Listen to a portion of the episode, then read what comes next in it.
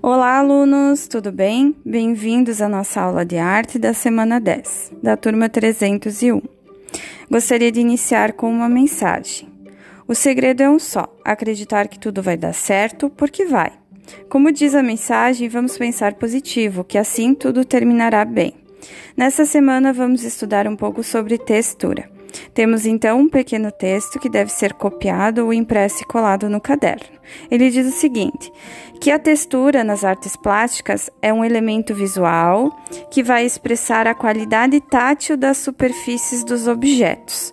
A palavra textura vem da origem ato de tecer, ou seja, a textura ela vai ser representação de algo em 3D né, três dimensões, com altura, largura e profundidade, que vai ser eh, representado em uma superfície 2D de duas dimensões, que só tem então a altura e a largura.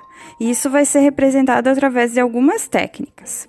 Agora ele fala um pouquinho sobre os tipos de textura. Existem as naturais, que são as encontradas na natureza, como alguns animais possuem, o camaleão, né, que muda de cor de pele, e o homem ele simula essas texturas naturais em suas vestimentas, por exemplo, a, cam a camuflagem dos soldados, né, ou as roupas tigradas.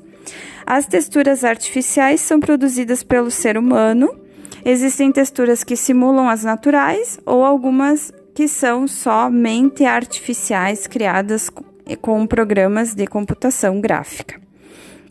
Temos as visuais ou óticas, que elas simulam texturas táteis, por exemplo, vai pintar lá um quadro, vai colocar mais tinta, isso vai criar uma textura em alto relevo naquele quadro. E as táteis que são as texturas em todas as superfícies que nós conseguimos sentir elas com as pontas dos nossos dedos.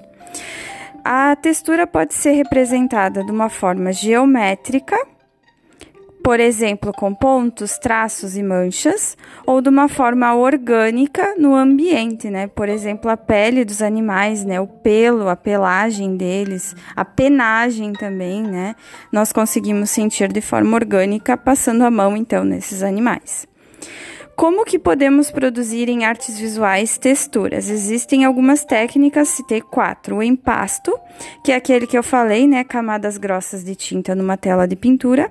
A frotagem, que é uma técnica francesa, que vocês fizeram ainda lá no prezinho, no jardim, né? Na educação infantil na escola quando vocês pegam um objeto, colocam embaixo da folha e passam giz de cera em cima. Isso é a frotagem. A colagem, que ela pode ser realizada com mais diversos tipos de materiais, que também vão criar uma textura, podem ser materiais recicláveis, né? Podem ser tampinhas, podem ser sementes, qualquer coisa. E a escultura, que também, quando for esculpir algo, pode se criar então a textura nessa escultura, que pode ser mais lisa ou mais áspera.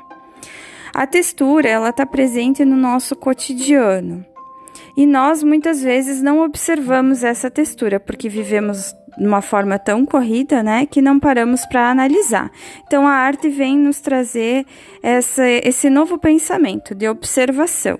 Por exemplo, nossa própria casa, se a gente abrir a gaveta lá dos nossos utensílios domésticos, nós vamos encontrar várias texturas, vários tipos de metais, vários tipos de objetos com cabos diferentes, de plástico, de madeira, tudo isso são texturas diferentes.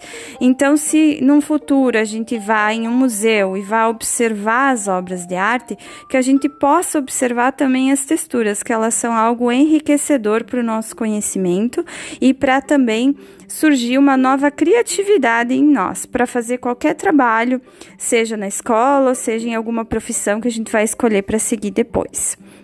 Um recado importante é que essa aula ela só deve ser copiada ou colada no caderno, né? Não deve ser enviada por enquanto. Vocês vão enviar junto com a atividade prática. Certo, pessoal? Tenham uma ótima semana, bons estudos. Qualquer dúvida lá pelo Classroom e até mais. Tchau, tchau.